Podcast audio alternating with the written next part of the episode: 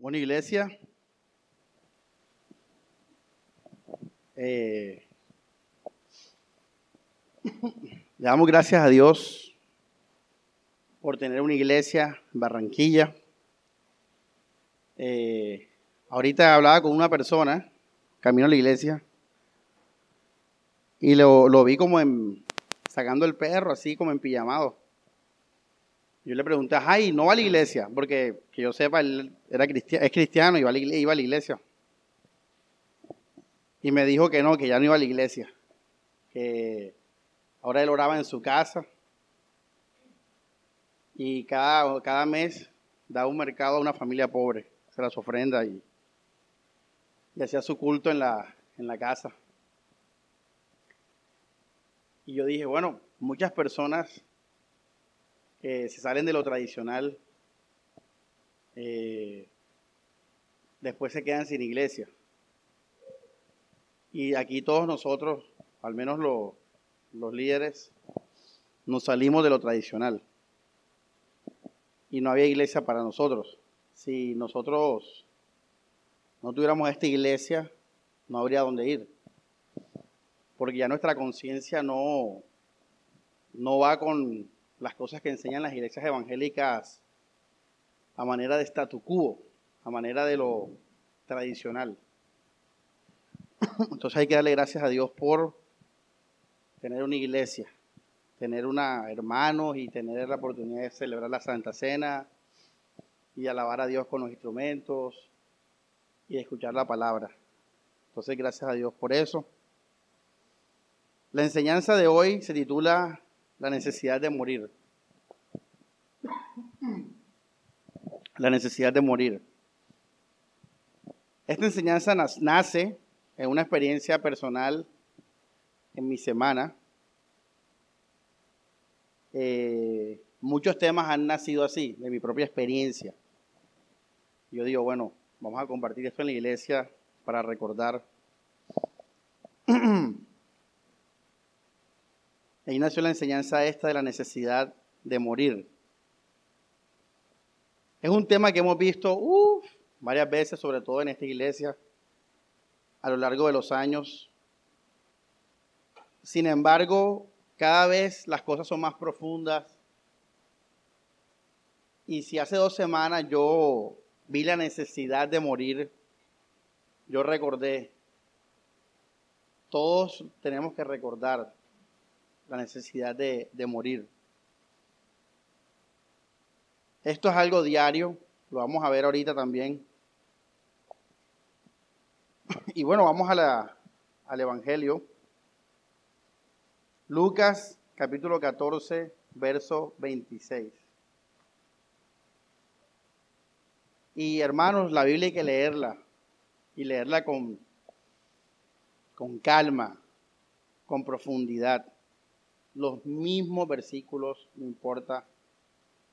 Hay que volver a leerlos. Y estos son versículos que ya hemos conocido, pero vamos a volver a leerlos de nuevo.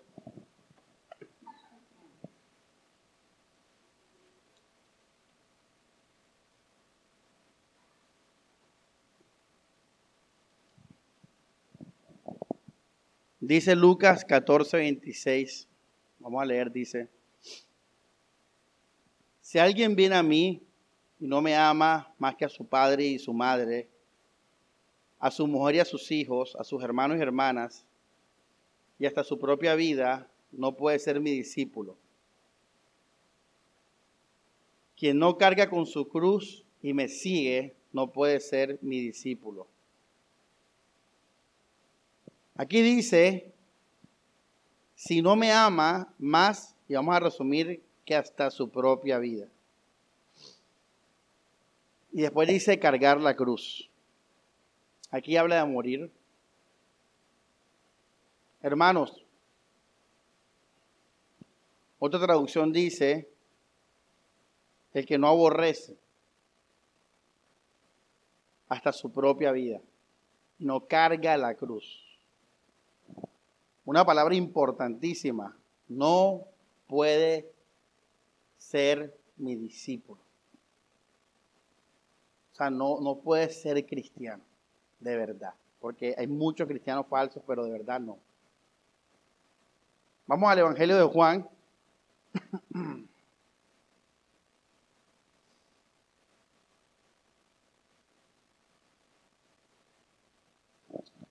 Capítulo 12, verso 25. Ojo esto. El que se aferra a la vida, la pierde. Pero el que desprecia la vida, ojo iglesia, lea. El que desprecia la vida, despreciar la vida, aborrecer la vida. En este mundo, palabra clave, la conserva y mira el, el contraste o lo opuesto, dice para vida eterna. Para vida eterna.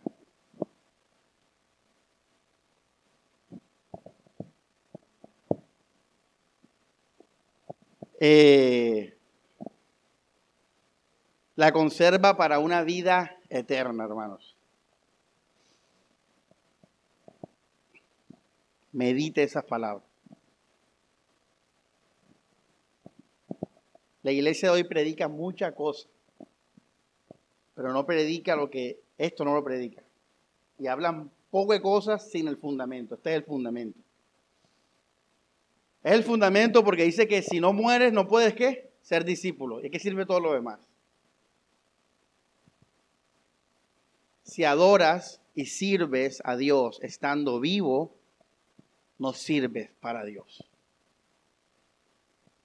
Muerto, hermano.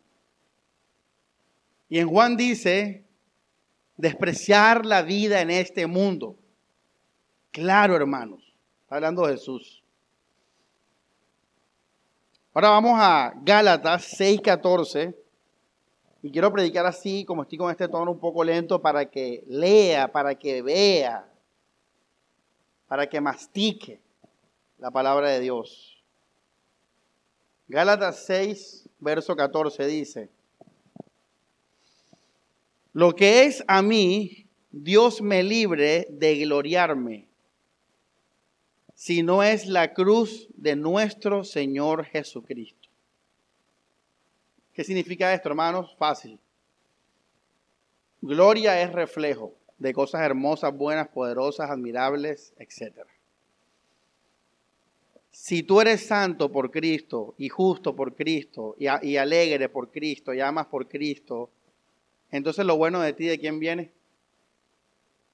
¿Tú reflejas lo bueno de quién? ¿Y eso fue gracias a qué? ¿A que Cristo qué? Murió. Mi gloria está en la cruz. Eso significa eso. Ya. Esa es la, la gloria de nosotros. Yo me glorío o yo reflejo lo que soy por lo que Cristo hizo en la cruz, morir por mí. Reconcilió con Dios. Ahora, por esa razón, ojo el texto, dice por, o sea, por razón de que mi gloria está en lo que Cristo hizo, el mundo,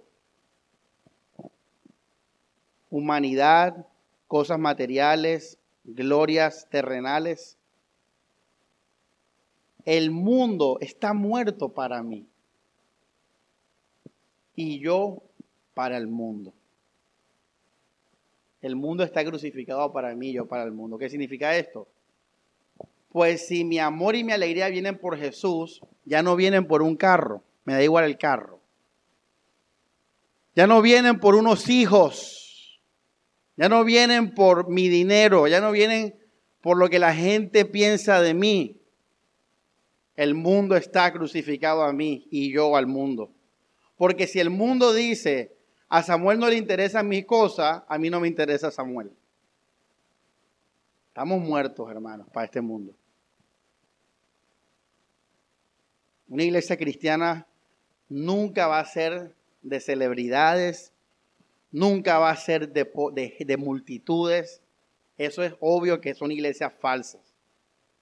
Porque el mundo no, está muerto para nosotros y nosotros, lo más importante, muertos para los publicistas.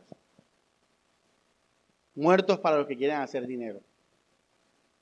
Porque nosotros estamos muertos para eso, porque nuestra alegría, gozo, amor y esperanza vienen de Jesús. Eso es Gálatas 6:14, la enseñanza de ese versículo. Pablo está muerto al mundo. Jesús dice, muerto para esta vida, aborrecer tu vida, cargar la cruz, la necesidad de morir.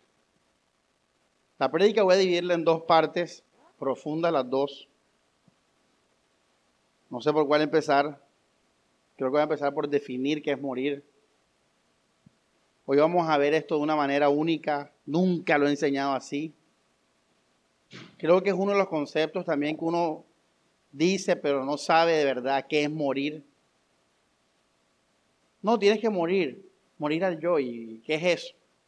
Ya, creo que si le desea un quiz, no habría unidad de pensamiento ni tampoco algo claro en tu mente. Hoy es la primera vez que voy a definir esto, que es morir. Vamos a empezar con eso. Y luego vamos a ver en la segunda parte por qué es necesario morir. Ya tenemos lo que Jesús dijo y Pablo. Jesús nos dijo, si quieres ser mi discípulo, tienes que morir. Y dice a este mundo. Bueno, para empezar entonces, ¿qué es morir, hermanos? Sinónimos de morir es odiar o aborrecer nuestra vida, lo que leímos en Lucas. El traductor acá del pueblo no dice aborrecer, dice amar menos o, no ama, pero la traducción original dice odiar, aborrecer. Esas palabras, odiar y aborrecer, van ligadas a la que lo que es finalmente morir. Y crucificado. Eso es morir. ¿Qué, hace uno crucificado? ¿Qué hace uno en la playa? Uno se va y se baña, toma el sol, ¿verdad? Juega voleibol. ¿Qué hace uno en una cruz? Se muere. Entonces, cuando Jesús habla de crucificado, Pablo habla de crucificado, o habla de aborrecer nuestra vida, de aborrecer a padre y madre, está hablando de morir. Sinónimos. ¿A qué se muere, hermanos? ¿A qué se muere? Antes de ya definir en sí qué es morir. Usted lo leyó en la Biblia. Quiero que lo vuelva a leer, si quiere. Al mundo. A la vida. Dos palabras. Morir, odio y crucificado. Ya sabemos que es lo mismo. Mundo y vida es lo mismo. Se muere al mundo, se muere a esta vida, mi vida. Ahora vamos a poner eh, ya en específico qué es este mundo. Hermanos, desde el corazón que late en nuestro cuerpo y la sangre que fluye en él,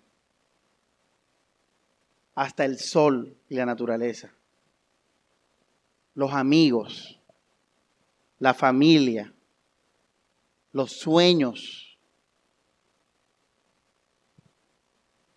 todas las personas habidas y por haber, todas las cosas que el ojo pueda ver, todo lo que puede entrar por los ojos a tu mente,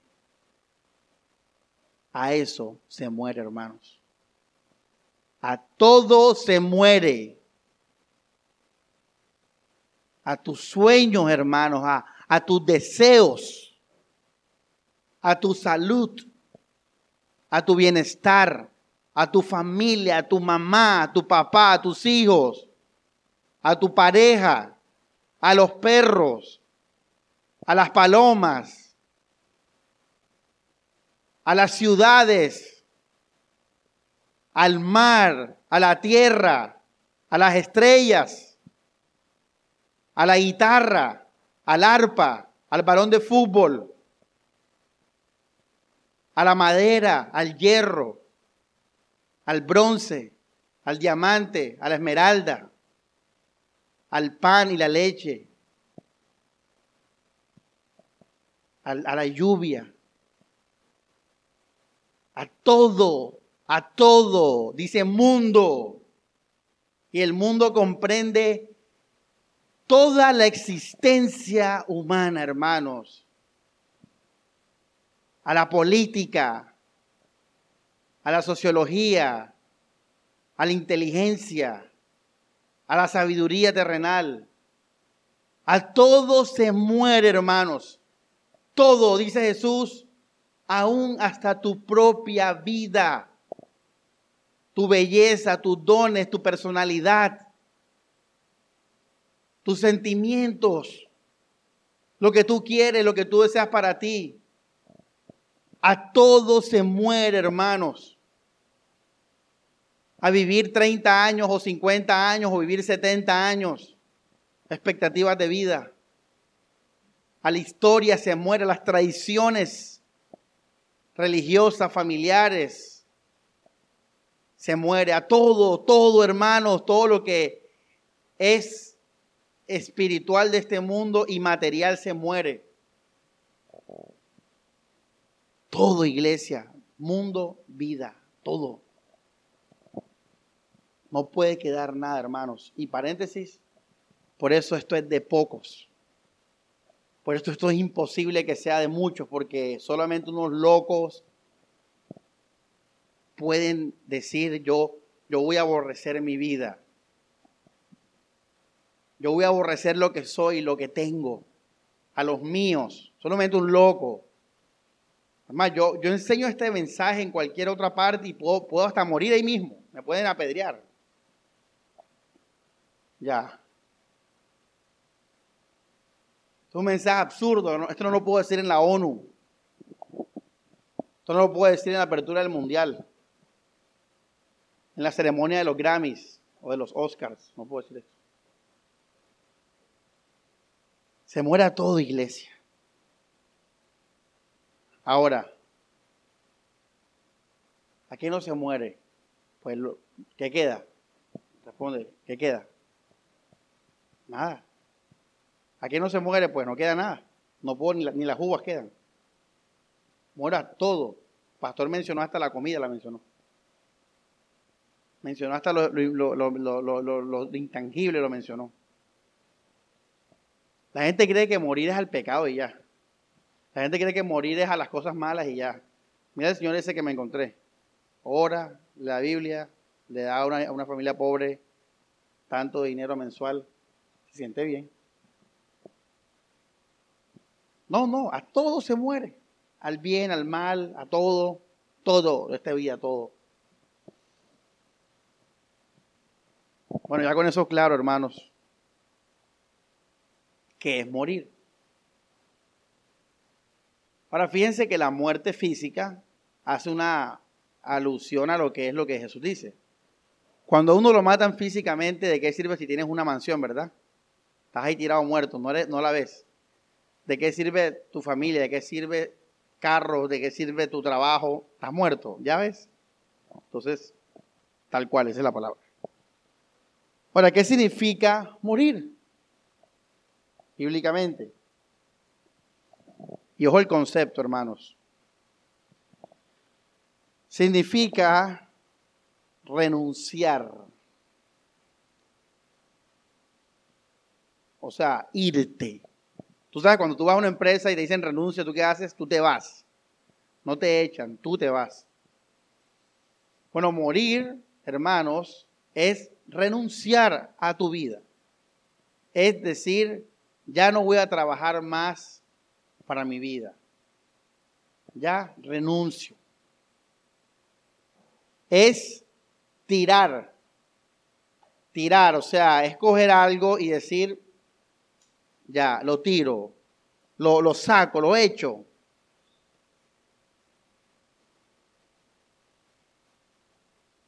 Y ojo lo que voy a decir ahora. Morir es renunciar, desechar, dejar el ser feliz con todo aquello de este mundo y de esta vida. Eso es morir bíblicamente. Es renunciar, es desechar el ser feliz. Dejo eso. Ya renuncio a ser feliz con todo aquello de este mundo, de esta vida, todo hermanos. Eso es morir, hermanos. Y tremendo porque la felicidad tiene mucho que ver en el Evangelio, increíblemente, no sabía la, la dimensión de la felicidad. Tanto es así que Jesús nos salva también para ser felices. Y el mundo te condena porque te dice que Él te va a hacer feliz. A la felicidad, bueno, eso es otro tema por ahí que tenemos que hablar. Entonces, ¿qué es morir, hermanos? Es renunciar al ser feliz con todo. Ahora, ahora, ¿qué es esto en la práctica, hermanos? Primero que todo, tú tienes que colocar algo que tú quieras para ser feliz, para entender esto. Por ejemplo, yo quiero ser policía.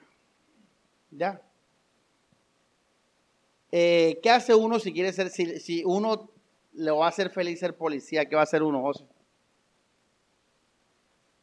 A estudiar, meterse en la academia, ya.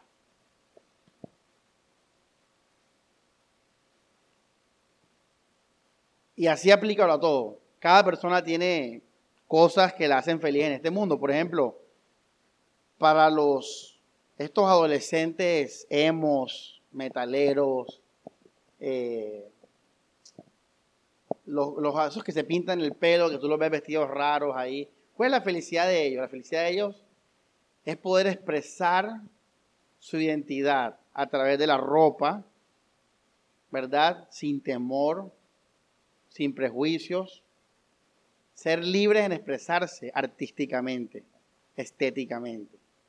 Bueno, este es otro ejemplo. Tanto ser policía como la ropa o el arte como expresión de tu felicidad son cosas de este mundo. Entonces, ¿qué es renunciar? Entonces, yo le digo a José, bueno José, ahora explícame cómo, cómo entonces ese cristiano que va a la iglesia, que, que quiere ser policía para ser feliz, muere y renuncia. ¿Qué hace José? ¿Qué hace?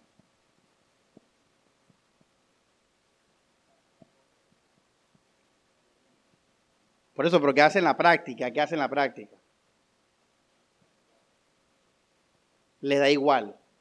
Así es. Pero, pero ¿cómo lo hace? O sea, listo, ya yo sé que tengo que morir a todo y mi sueño era ser policía o vivir en Madrid o, o vestirme así asado. Entonces, hoy fue la prédica de la iglesia y, entonces el pastor dijo, renuncio a todo aquello para ser feliz en este mundo. Renuncio, echo fuera, desecho, tiro, dejo.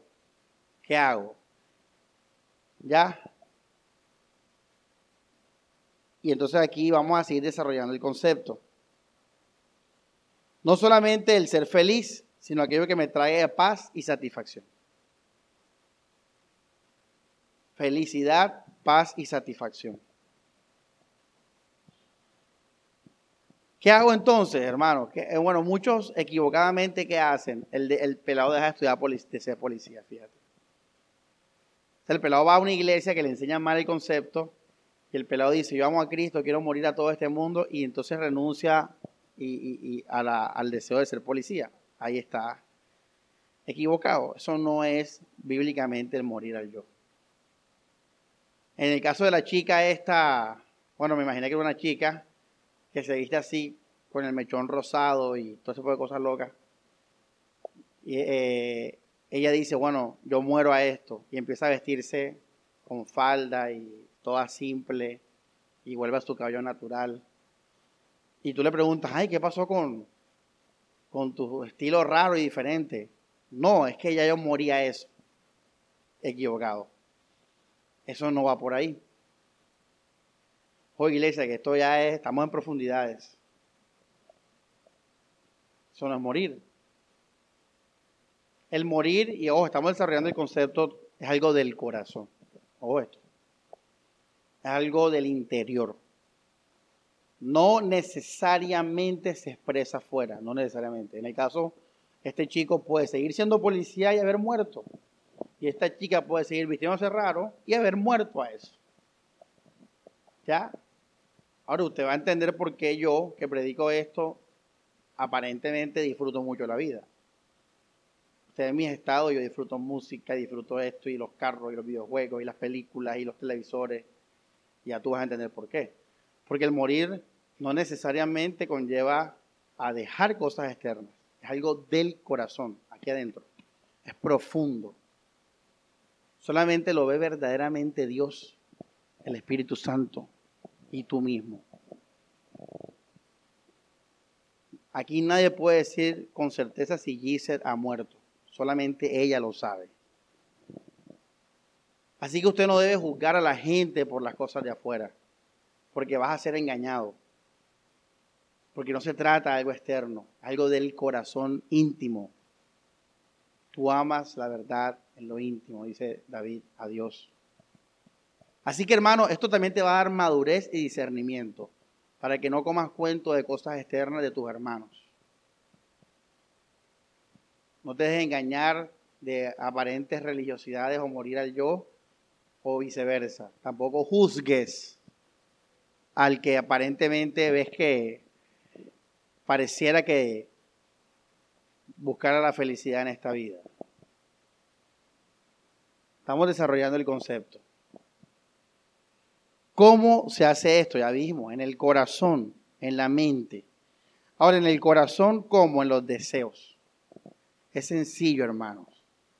Ojo lo que voy a decir ahora. Y aquí tengo que nombrar a mi compadre Watchman Nee. Yo le dije a Mari que Watchman Nee y Karl Barr ya definitivamente han sido los teólogos que me han formado. Ya, yo, yo, yo represento esas dos escuelas, más mi estilo, obviamente. Pero ese hombre sí habla brutal de todos estos temas. Ya. Él enseña esto. Él habla de los deseos. Cuando él habla en el libro del alma, él ahí se mete con las emociones y los sentimientos y los deseos ya.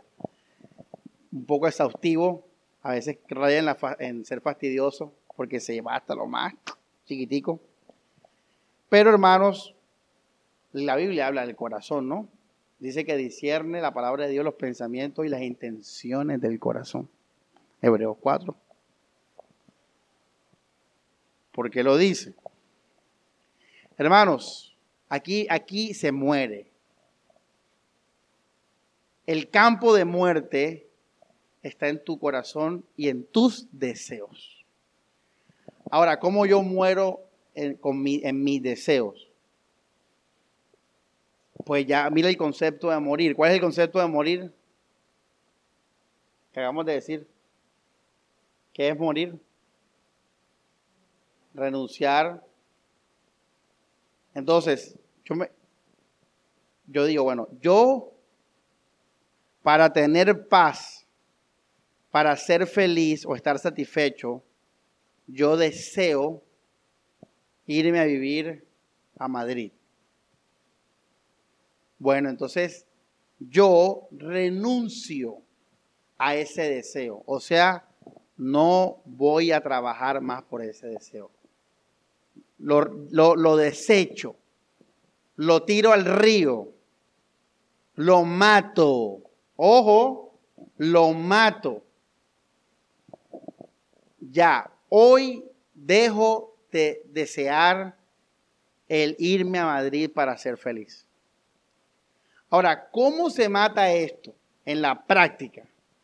A través de la mente, dejando de pensar en eso. Ojo aquí que estamos muy plastilina, para que lo tenga claro. Cuando tú dejas de pensar en algo, eso empieza a morir. El poder de la mente. Aquí es donde el cristiano muere de verdad a lo que Jesús dice. Él él primero identifica los deseos de esta vida, los anhelos. Y luego él decide, esto es voluntad, desecharlos y luego con la mente ejecuta el plan de acción. O sea que finalmente lo que mata, a lo que lo mata a uno que es, ¿qué es lo que, cuál es la espada que nos corta la cabeza? ¿Cuál es? Liz, es la mente. O sea, lo que a nosotros nos mata, la pistola, la bala que nos atraviesa el cerebro es la mente. El verdugo es la mente. El corazón y los deseos que hacen es la víctima. Es lo que tú identificas como lo que, lo que eres tú, lo que va a morir. Pero lo que va, como te digo, a, a donde se ocurre la muerte, esta decisión de seguir a Jesús, es en la mente. ¿Y cómo en específico?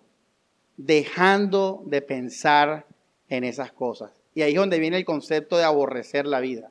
O sea, de desechar, tirar, dejar tirar. O sea, hey, este es mi deseo, estos eran mis deseos para ser feliz, entonces fuera, los tiro. ¿Cómo los tiro en la, en la práctica? Dejando de pensar en ellos. ¿Y cómo dejo de pensar en ellos? Pues simplemente dejando de pensar en ellos. Es una decisión. Aquí viene la voluntad. Aquí viene la voluntad, donde uno decide. Listo. Allí votas, allí mueres y por eso Pablo dice en 2 Corintios 10, llevando, la, coloca la, cita en el, en el Telegram, llevando todo pensamiento, todo pensamiento, todo pensamiento que no sea Cristo, que se levante en contra de Dios. Y también dice en Filipenses 4, todo eso lo coloca José, en esto que pensar. Y en Colosenses dice, poned vuestra mente en las cosas de arriba. Todos colocan José. Y en Romanos 12 dice, no os conforméis a este mundo, sino antes bien transformaos, renovaos en el espíritu de vuestra mente. ¿Y qué dice Filipenses 4 después? Y así Dios guardará nuestros corazones y qué? Y pensamientos. Ojo, mira el lenguaje. Corazones y pensamientos. Entonces, iglesia, aquí es donde yo muero y puedo decir, le puedo preguntar a Gisa ahora si está muerta. Porque si, si Gise está en Madrid y se siente satisfecha, o sea que los mundanos que logran sus deseos, ¿cómo están? Contentos. Llámalo trabajo, familia, éxito, academia, honra a mis padres, lo que sea. Están felices, ellos vienen a la iglesia, ven esta predica, todo aquello que tengo para estar qué? Satisfecho. Entonces yo digo, muero a este deseo de esta ciudad, muero a esto, porque la ciudad hace parte del mundo. Y de repente no te dan ganas de estar en Madrid. Ya tú dices, anda, ya no, ya no tiene sentido aquí, mejor me voy para donde mi familia, ¡pum! Externamente pasa algo, pero todo es el corazón.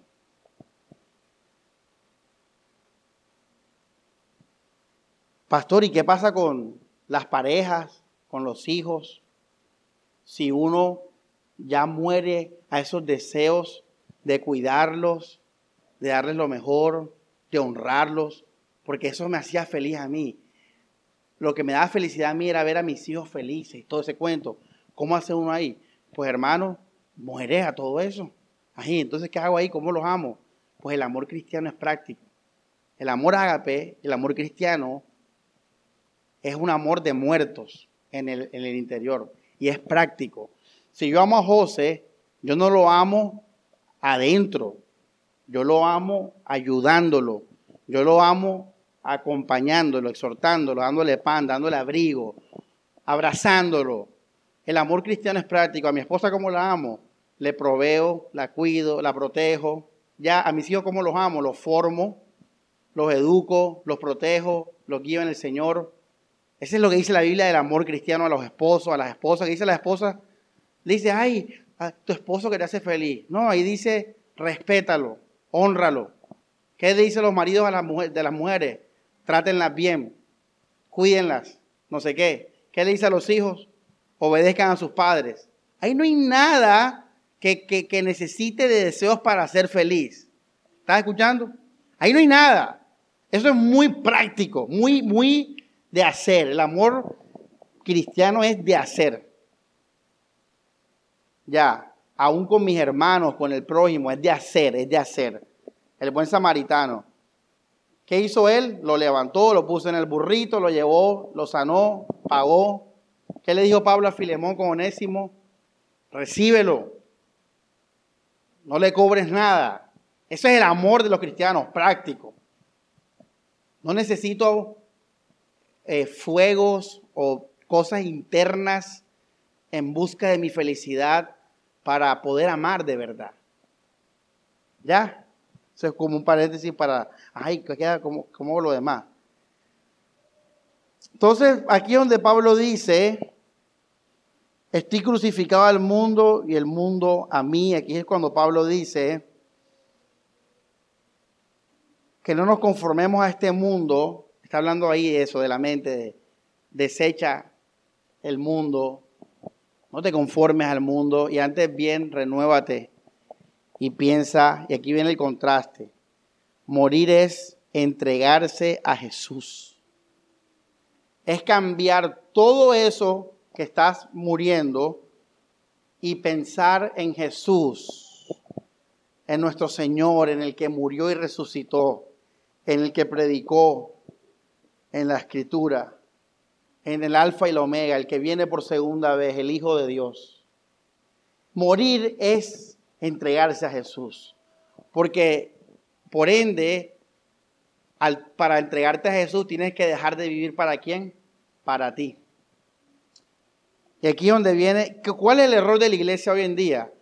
Que todo el mundo sigue a Jesús y lo ama y lo respeta y lo obedece y lo cuida, porque Jesús satisface los deseos personales de ellos de moralidad, de bondad, de política, de riquezas, de emociones. Fíjate, de emociones. Llega la pelada esa vacía sin papá a la iglesia y ese día el pastor habla de Dios como Padre, ¿verdad? Y, entonces Dios, él le dice a la pelada, Dios es tu Padre si crees por la fe, solo por la fe. Gálatas tal, Él te ama. Oye, tremendo porque todo eso es verdad. Pero la pelá, como está desinformada y no sabe qué es morir, lo que Jesús dijo, aborrecer hasta la propia vida, eso no lo predican en las iglesias. Entonces la pelada dice, gracias Dios por llenar mi vacío. Gracias Dios porque ahora tú me amas. Yo no tenía papá, ahora tú eres mi papá. Y lo leo en la Biblia, tú eres mi Dios que me ama y me cuides y me das un cielo y pones alabanzas. Tan podía contener tus pasos en tanana. ¿Cómo es que es esa que dice Mari que te gusta de rojo? Ahora todo es más azul porque estás muy junto a mí. ¿Cómo es que es José el coro? Te amo por, te amo Dios eterno, te amo más que a mi misma vida. Ya ves, tú lees la canción y tú dices, ¿por qué, ¿por qué la gente, por qué Rojo dice que ama a Dios más que la vida? Es que Dios me ama. Hey, mi papá no me amaba, pero Dios me ama sin condiciones. Bueno, hasta ahora parece una historia bonita así, tal cual como la canción. Pero si tú vas al medio del asunto, la muchacha está muy viva. Ella no ha muerto. ¿A qué? ¿A qué tiene que morir ella? Al amor de un padre. Para poder entonces de verdad encontrarse correctamente con Jesús. Porque si ella hubiera escuchado a Jesús, Jesús le dice primero a ella, antes de, decir que el Padre ama y todo, el, todo eso, le hubiera dicho, niña, tú tienes que aborrecer hasta tu propia vida. Y si tú aborreces tu propia vida, tú también renuncias a los vacíos que tú tienes, porque eso es amor a ti misma.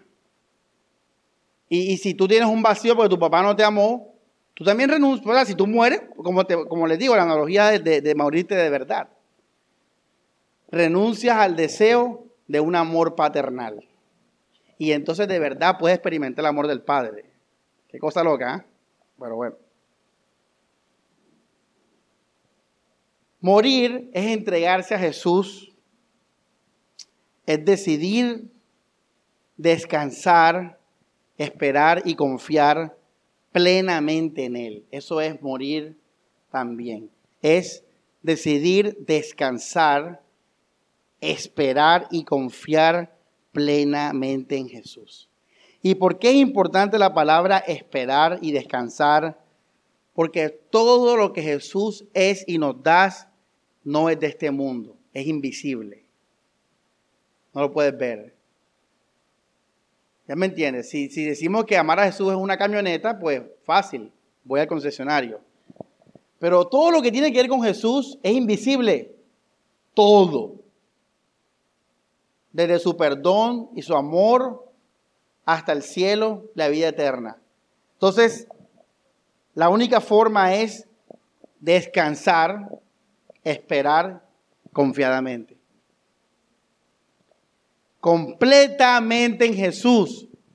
o sea que al mismo tiempo morir es dejar de esperar de este mundo, es dejar de esperar de las personas. ¿Están escuchando? Eso es morir también es dejar de esperar en Daniel, que me salude, que me recuerde, que me quiera. Es dejar de esperar en José, es dejar de esperar en mi esposo, es dejar de esperar en mis hijos, es dejar de esperar en todos, en el pastor, en mi novio. Es renunciar a esperar en ellos. No, no, no, no estoy esperando nada de ti. Yo estoy esperando completamente en Jesús. Y ojo, morir es gozarse en esta decisión. Yo le dije a Daniel ahora, repite esta canción para reivindicarme de un ritmo que ahorita hice mal. Lo hice bien y salí contento en mi interior, personalmente. Cuando yo confío en Jesús, yo me alegro porque yo estoy contento porque hoy me entregué a Jesús. Esa es mi alegría. Mi alegría es una alegría de fe, es una alegría de esperanza. Nunca va a ser una alegría de algo que tienes en este mundo. Nunca. Nunca. Es algo, es una alegría de esperanza porque todo lo que Jesús es y da es invisible. Nunca confundas las cosas materiales que Dios da con lo que Él es. Una cosa es lo que Él da material y físico y otra cosa es el darse al mismo. ¿Ya? ¿Cuántos cristianos hay por ahí que dicen, ay, yo me convertí al cristianismo y Dios me regaló una esposa y me regaló unos hijos muy hermosos? Nada. Eso no es Dios. Así que al final eso da igual. Porque eso no es Dios. La Biblia te manda a morir a todo eso. El gozo del Señor es decir, ahora me volví cristiano, hermano. Estoy muy contento porque Dios me regaló la salvación. Porque Dios me regaló a Él. Y la gente te dice, ay, ¿dónde está eso? ¿Con qué se come? No, es invisible. Todo es invisible. Y el cielo, invisible. Eso es gozarse en Jesús en la esperanza. Vamos a Romanos 12, verso 12.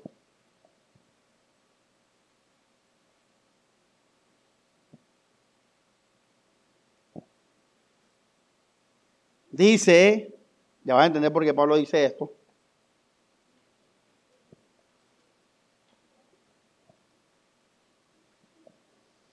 Doce, versículo 2. Disculpen, 12, versículo 12. Bueno, la predica va para dos partes, ya me di cuenta. El miércoles continuamos, pero vamos a terminar esta primera parte para estudiarla. El miércoles vamos a disfrutarla mucho la segunda parte. Romanos 12, 12 dice, alégrense en qué? ¿Qué dice Mari? No escucho, Mari, ¿qué dice? ¿Dónde está la alegría en nosotros? En nuestros hijos. En el cielo azul. En el, ministerio, no en la esperanza. Eso es morir. Porque la esperanza no sé qué, no se ve. Tremendo, ¿eh? Se está en Romanos 8. Versículo 24, vamos a leerlo. Romanos 8, 24. Con esa esperanza nos han qué? ¿Qué hay? Léalo. ¿Qué dice? ¿Nos han qué? Maludis. Nos han salvado. Oye, ¿sabes por qué te salvaste? Porque ese día dejaste de desear el mundo y te entregaste a Jesús. Y te entregaste a Jesús por la fe. Y ese día fuiste salvo. Eso significa con esperanza nos han salvado. Así que, alégrate en qué? En la esperanza. Una esperanza que ya se ve no es esperanza. Y todo el mundo se qué? Se ve. Entonces el cristiano que se vuelve cristiano porque era un drogadicto o una prostituta o, o lo que sea, y viene a Cristo y se reforma, y Dios le da una familia, en términos de él, hermosa, una esposa consagrada, unos hijos saludables y bonitos, y él se, se, satisface en eso o encuentra su paz en eso, dejó de ser salvo. Porque la esperanza de nosotros permanentemente no se va a ver. Porque es Cristo. Y Job dijo, Dios da y Dios qué? Quita. Hablando de lo que no es Dios. Pero cuando Dios entra en el corazón, Dios no se va. Dios no te quita a Él. Porque Él es la vida. Lo demás puede que lo ponga y lo quita. Todo lo demás de este mundo.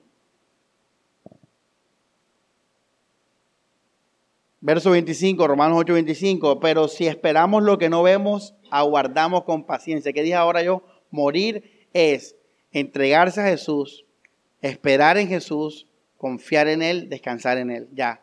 Porque es lo que viene. Entonces ya yo descanso. Y ya yo sé que no es nada de este mundo.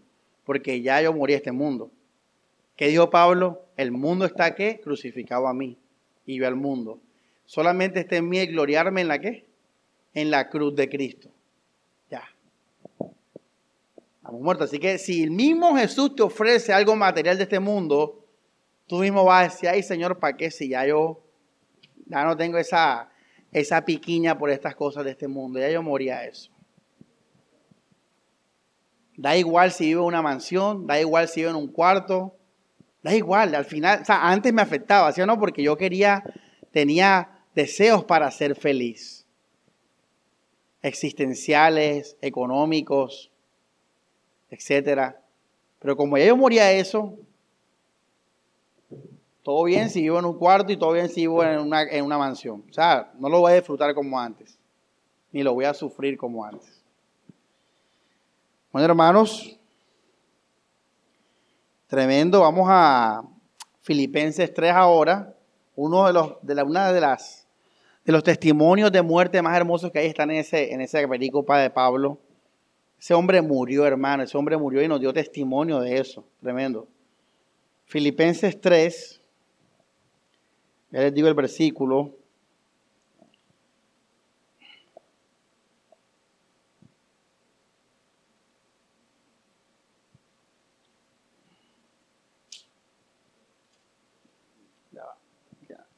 Esta Biblia es nueva, entonces están la, las hojitas pegadas.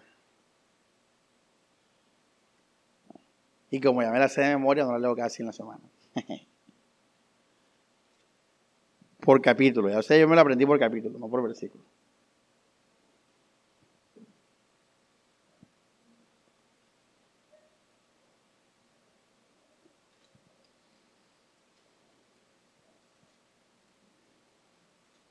Está bien pegado. Filipenses capítulo 3, versículo, vamos a leer, el, dice Pablo en el 10, muy tremendo esto, dice. Vamos desde el, desde el 8. Bueno, el 7 dice, pero lo que para mí era ganancia, esto es morir, lo que hablamos ahora, lo que para mí era ganancia, felicidad, fíjense, lo consideré por Cristo, ¿qué? Ahora, ¿qué significa eso? Explícame esto. Bueno, pastor, fácil con lo que usted explicó ahora.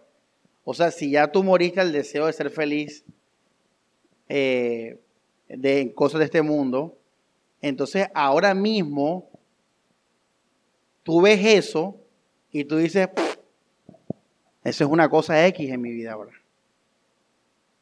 Me da igual que estoy casada con siete hijos en una mansión, me da igual. Ya, o sea, ya, ya es pérdida. O sea, ya da igual. Cuando Pablo habla de pérdida y habla de basura, está hablando es de algo que no sirve en el sentido que no lo necesitas, ¿ya? Entonces Pablo dice, por Cristo, ¿cómo así que como ahora Cristo es tu vida, ya entonces te da igual este carro? Pérdida, o sea, me lo puedes quitar y todo bien. A eso se refiere con pérdida y basura. Más aún, todo lo considero pérdida. Mira, el mundo. Comparado con el bien supremo, tremendo, de conocer a Cristo Jesús. Porque si la mente es aquella que te mata, tus deseos, también la mente es aquella que se llena del conocimiento de Jesucristo por el Espíritu Santo. Por el conocimiento del bien supremo, por el bien supremo de conocer a Jesucristo, por él todo lo doy por perdido y lo considero basura. Ya sabe a qué se refiere Pablo. Con tal de ganarme a Cristo. O sea, esto es un cristiano, hermanos un cristiano básico, un cristiano sencillo. Por eso me gusta el libro de Watchman Nee que se llama La vida cristiana normal. Se llama así. Pero tú lees el libro, tremenda cosa así como la prédica de hoy. Profunda, detallada, exhaustiva. Pero lo que da risa es que esa es la vida cristiana normal. Eso es lo, que debe ser un cristiano normal, básico. No está hablando de un pastor ni nada de eso, ni de un teólogo.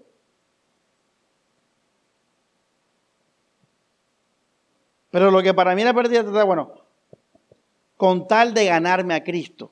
¿Qué les dije yo ahora? Morir es entregarse a Jesús, decidirse por Él, descansar, esperar, confiar en Él, gozarse en la esperanza. Y dice Pablo, versículo 10, miren lo de gozarse en la esperanza. Lo que quiero es conocer a Cristo. Si yo le pregunto a Alejandra, Alejandra, en tu corazón, ¿qué quieres para ser feliz? Entonces ella me dice, pastor, pues obviamente quiero, quiero que mi esposo se sienta orgullosa de mí y quiero el amor de mi esposo. Entonces le digo a Alejandra con la predica hoy, tienes que morir a eso, mija. Ella muere a eso, ya renuncia, deja de, pensar en eso. Entonces, ¿cómo se va a mover Alejandra a, como una mujer casada con su marido? ¿Qué dije yo ahora? Que el amor cristiano es qué? Práctico, es externo. No tienes que, no necesitas de cosas asistenciales, tienes que servir la comida, hacer los masajes bien, obedecerlo, honrarlo, eh, llevarlo a Cristo. Ya, no necesitas lo existencial. Porque ahora en el corazón de Alejandra, ¿qué hay? Hay una cosa que se llama, quiero conocer a Cristo y sentir en mí el poder de su resurrección. Tomar parte en sus sufrimientos configurarme con su muerte con la esperanza de alcanzar la resurrección de la muerte. Eso es gozarse en la esperanza. Eso es morir, hermanos. Es una persona que en su corazón solo quiere, solo quiere conocer a Cristo y sentir su poder de la resurrección. O sea, mira el tema de la esperanza venidera. Dice, tomar parte en sus sufrimientos. O sea, Quiero sufrir por Cristo, quiero ser formada en la fe, en las pruebas, en las tribulaciones. Quiero decirle a Cristo que Él es mi vida en todas las áreas de mi vida, que vengan las pruebas. Quiero estar con Él. Quiero morir incluso como Él murió con la esperanza de la resurrección. O sea, Jesús, totalmente Jesús. Por eso está, vamos a 1 de Juan 3, 2 al 3. Ahora vas a entender estos versículos.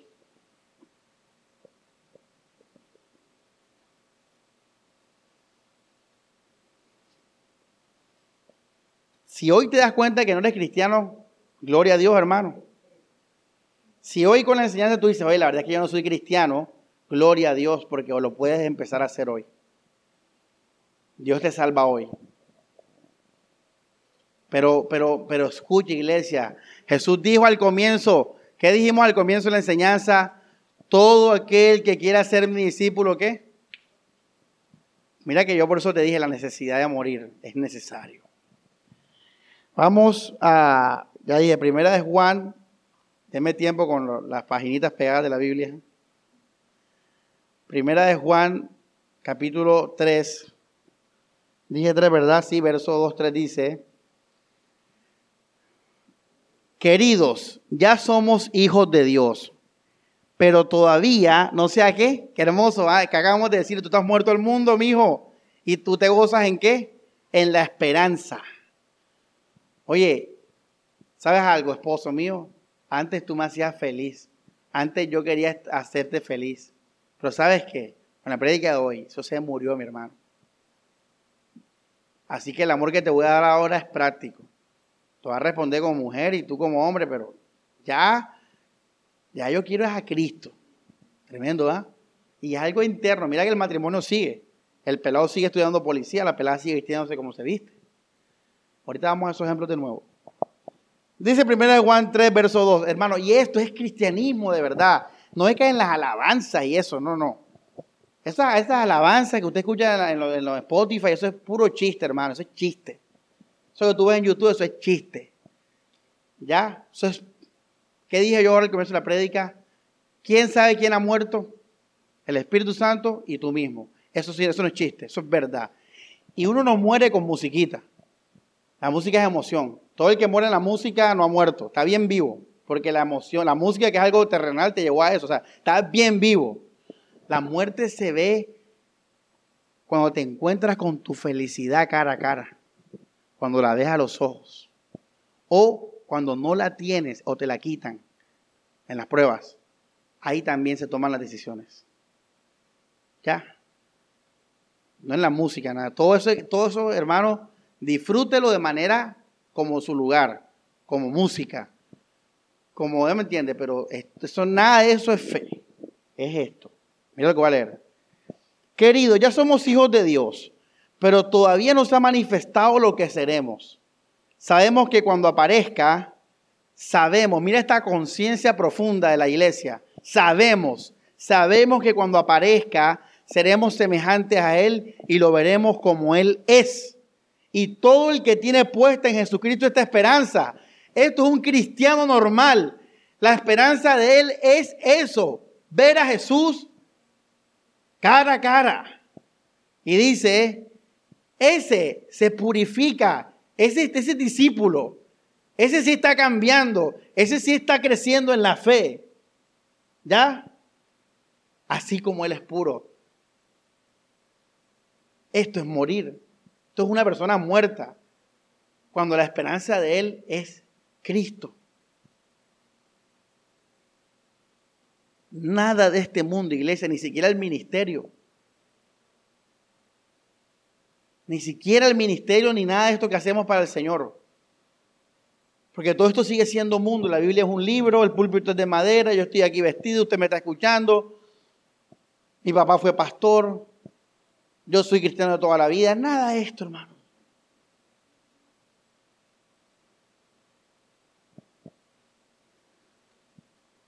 Ustedes han llegado lejos, ¿saben? Esta iglesia. Ustedes son como los que seguían a Jesús por un año, dos años y tres años. Y allá en el tercer año Jesús les dio un discurso bien fuerte. Y muchos dejaron de seguirlo. Ustedes están siguiendo a Jesús, pero tal vez no como es. y Jesús, no te, Jesús te dejó seguirlo no como Él. Él te deja porque obviamente en su momento Él te la va a cantar. Él en su momento cogía esos grupos de gente y se la cantaba y se iba. ¿Ya? Por eso este, esta enseñanza es para todos. Y yo les dije que esta enseñanza nació de una, esperanza, de una experiencia personal mía. Y yo dije, wow. O sea, yo morir a estas alturas de la vida. Y sí, tengo que morir. Tengo que morir. Y por último, hermanos, y dejamos así por ahí, nos vamos a la segunda parte del miércoles, si Dios quiere, es la muerte, porque estamos aprendiendo el concepto de la muerte, que es morir, odio, crucificado, es renunciar, tirar, dejar de ser feliz, tener paz o satisfacción con todo aquello de este mundo, se muere en el corazón a través de los deseos y la mente, dejando de pensar en ellos, y entonces me entrego a Cristo, decido, confío, que pastor, porque no hizo eso? Nos ahorró 40 minutos. Y el último punto, hermanos, para esta primera parte es que uno debe morir todos los días. Por eso Jesús dijo algo importante en Lucas. ¿Qué dice? Toma tu cruz y qué? Sígueme. O sea, el sígueme es importante porque todos los días tú sientes el peso de la cruz y tienes que volver a tomar la decisión. Es como la persona que va al gimnasio, ¿verdad? Va el lunes, va el martes, va el miércoles y el jueves siente pesado el gimnasio y dice, hey, ¿sabes qué? Ya no quiero venir más al gimnasio. ¿Tú crees que todos los que van al gimnasio quisieron siempre ir al gimnasio o no? Todos tuvieron que tomar decisiones después de ir al gimnasio y decir, voy a seguir yendo al gimnasio. Y ahí es donde entró, ya no entró la emoción, sino la decisión, la disciplina, ¿verdad? Entonces en el cristianismo es lo mismo. Hoy tú mueres, pero mañana, como les he enseñado ya, vienen nuevas pruebas, nuevas bendiciones, un nuevo día, el cuerpo es diferente, todo es diferente para bien y también para mal. Y todos los días tú tienes que tomar la decisión de morir. Por ejemplo, una cosa es morir a Catalina de un año. Fíjate. Una cosa es morir a Catalina de seis meses en el vientre de su madre. Una cosa es morir a una hija que no existe. Una cosa es morir a Catalina de cinco años. Porque Catalina de un año simplemente lloraba y botaba pero Catalina de cinco años se me va la cama y me abraza, me hace chistes, juega conmigo el desayuno. Catalina de 15 años va a ser diferente a la de 5. Entonces, por ejemplo, tú hoy estás en un trabajo, en un puesto, pero mañana te pueden ascender. Ya. Todos los días hay que morir. Esto es algo de todos los días. O sea, todos los días yo cojo los deseos para ser feliz, cojo la paz para ser feliz, cojo la satisfacción para ser feliz y dejo de pensar en ellas. Eso es morir a eso. Y me dedico a Cristo, quiero a Cristo. Me gustaría ver matrimonios así como serían. ¿ah? La mayoría de personas hacen lo que hacen por motivaciones de ser feliz, por un hogar feliz, por ellos sentirse felices orgullosos, buenas personas, amados, reconocidos.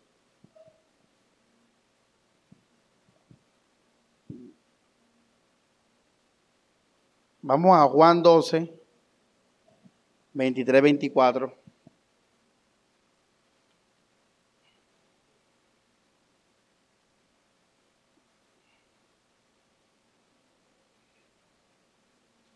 Dice, Jesús les contesta, ha llegado la hora de que el Hijo del Hombre sea glorificado. Les aseguro que si el grano de trigo caído en tierra no muere, queda solo. Pero si muere, da mucho fruto. Qué hermosa analogía, iglesia. Vamos a leerla de nuevo. Dice, les aseguro que si el grano de trigo caído en tierra no muere, queda solo. Pero si muere, da mucho fruto. Y Jesús está hablando de Él, Está hablando de Él como ser humano y de morir, porque Jesús cuando vino a este mundo, Jesús también creó sueños y deseos humanos. Jesús conoció gente, tuvo amigos, Jesús tuvo familia. Y Jesús tuvo que morir también a eso, tremendo. Y después nos da el ejemplo y nos dice, verso 25, el que se aferra a la vida la pierde. ¿Qué es lo contrario a aferrarse, José? Soltar, dejar ir, tirar. Pero el que desprecia la vida, todos los días desprecio esos hijos de madre deseos de ser feliz.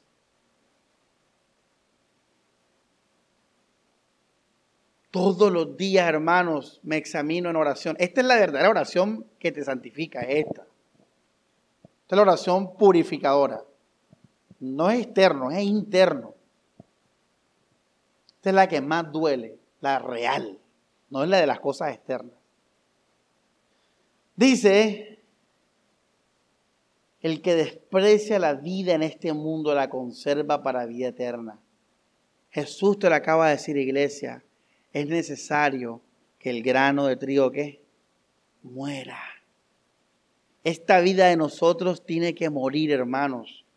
No hay vida para nosotros aquí en el mundo. No, hermanos, la tenemos que perder por Jesús. Así, iglesia, ojo, y no les he enseñado la prédica que viene, la segunda parte. Y les voy a explicar en detalle por qué morir es necesario. En detalle, pero ya con esto podemos empezar a hacerlo. Pero finalmente, iglesia, morir es indispensable. Hay que morir, hermanos. Morir es gozarme en Cristo. Ya lo vimos, ¿ah? Gozarse en la esperanza. Morir es fe y amor en Jesús. Fe y amor en Jesús. Morir es ser cristiano. Básico, normal. Y miren esta frase que, que, hice. Si morimos a todo, tiene mucho sentido que nuestro todo esté en el más allá. Tiene sentido, ¿verdad? si morimos a todo, pues ya entiendo por qué nuestro todo está en el más allá, en la muerte. Y por eso Jesús dijo a los que estaban preocupados con el matrimonio, la suave, si allá en el cielo no hay matrimonio, Ah, bueno, señora, y sí, vamos suave. Porque ellos eran gente que amaba a Jesús. Y ellos amaban tanto a Jesús que ellos querían irse bien al cielo. Y si esta es mi esposa, bueno, vamos a tener un buen matrimonio para estar bien en el cielo con Jesús. La gente en su inocencia, ¿verdad? Pensaba y piensa esas cosas a veces. Que uno va a tener casa y todo eso. Televisores y todo eso. Entonces, como un niño, ¿ah? Se imagina el cielo así. Todos los mismos aquí, pero blanco celular blanco, para el blanco, batería blanca, todo blanco. Y desnudo, con hojitas. Bueno, Jesús dijo, en el cielo no va a haber matrimonio. Entonces la gente dijo, ah, ah bueno, entonces relajado. Ya. Porque mi corazón no está en mi matrimonio, está en el cielo, que relajado ya. Pensé que esto era para siempre. Si morimos a todos, tiene mucho sentido que nuestro todo esté en el más allá. Vamos a terminar con dos versículos. Mateo 19, 27 al 29. Hay buenos pasajes, hermano, para que los lea. Mateo 19, verso 27. Yo, Mateo 19, 19. Los que escuchan el audio y escuchan y que saben, ya saben que es cuando uno está para ponerse el dedo para acá.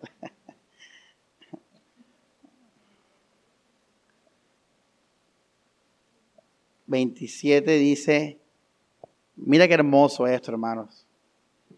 Entonces Pedro le respondió, Jesús, nosotros hemos dejado todo. Mira, ¿qué dice?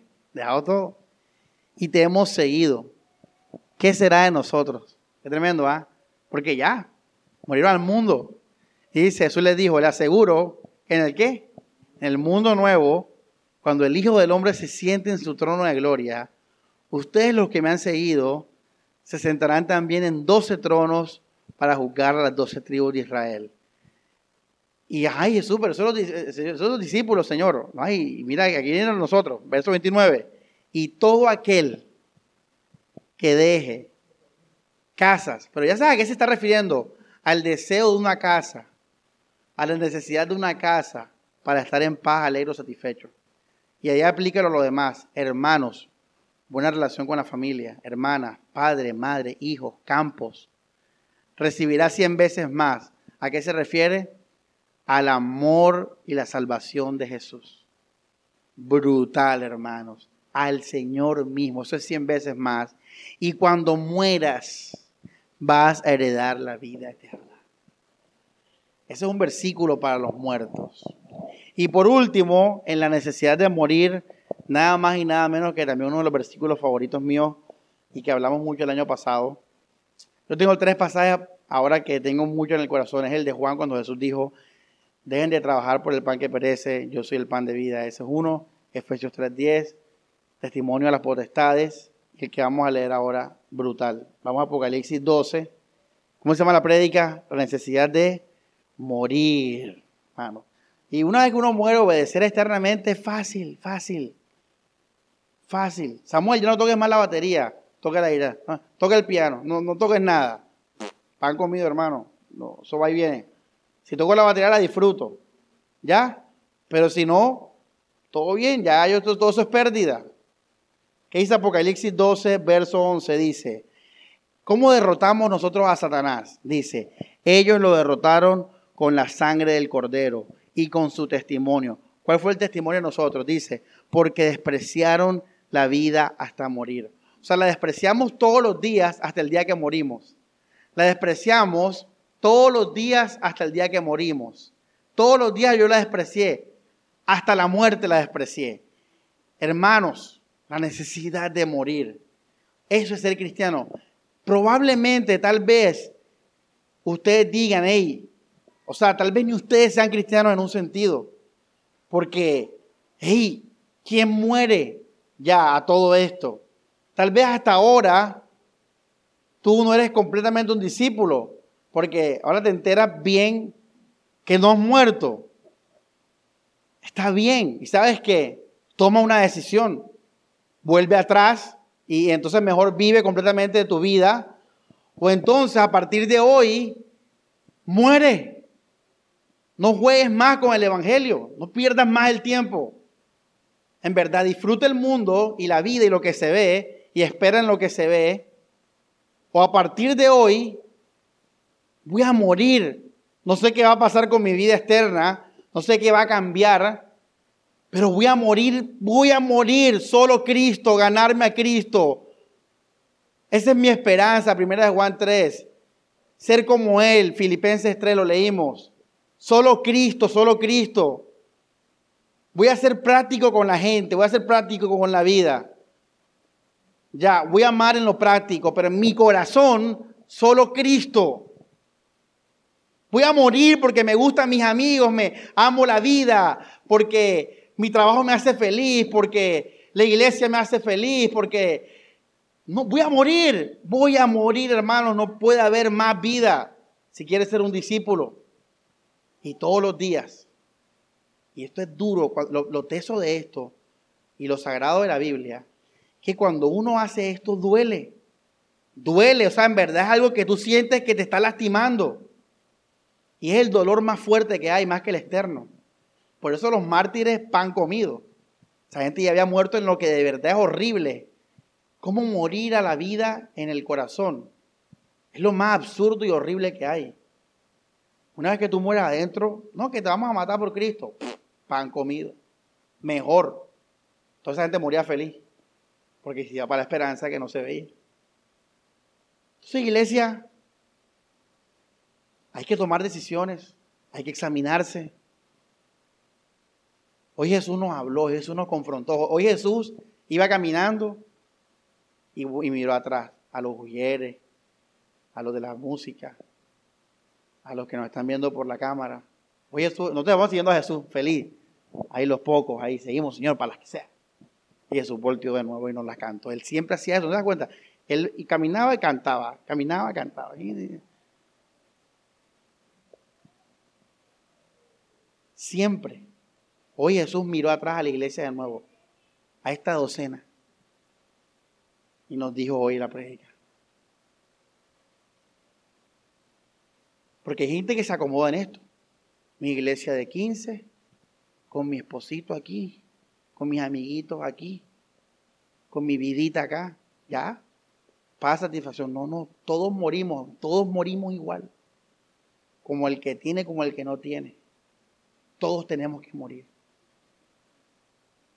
Yo le decía Amor eso que, en un sentido da igual que ella viva aquí, yo viva. ¿Te acuerdas que te lo dije? Que yo dije, o sea, al final da igual si si el hermano vive aquí una casa grande y el otro un cuarto pequeño. Da igual porque al final el que está casado tiene que morir y no disfruta el matrimonio como el mundo lo propone, que es lo que se disfruta bacano.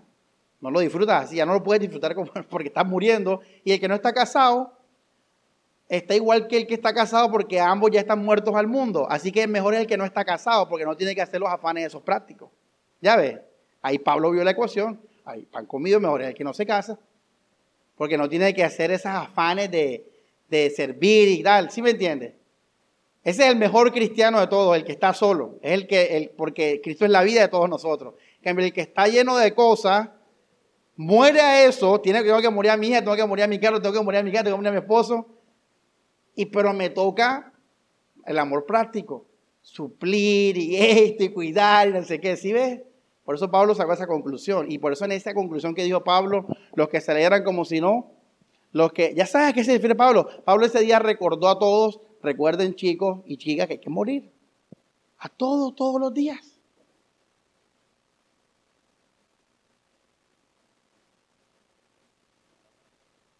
Y lo que viene el miércoles es hermoso, porque es necesario.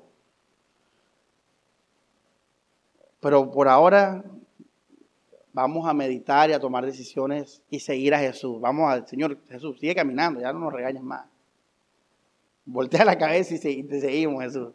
Vamos para adelante una semana más. Vamos a orar. Dios Padre, nos encomendamos, Señor, a tu palabra, Dios. Gracias por tu palabra de vida, que nos exhorta, que nos reprende, que nos salva que no nos engaña, que nos libra, Señor, del engaño, de la comodidad. Gracias porque tu palabra nos purifica, Dios. Así, Dios, que esta palabra en, la, en el vientre de mis hermanos sea de gran bendición, Señor.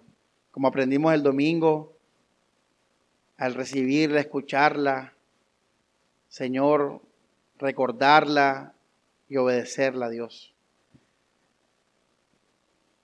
Creemos en ti, Jesús. Yo como pastor, Señor, hablo por la iglesia como pastor y te digo, Señor, por muy loco que sea esto y absurdo que sea, Señor, creemos en ti, Jesús.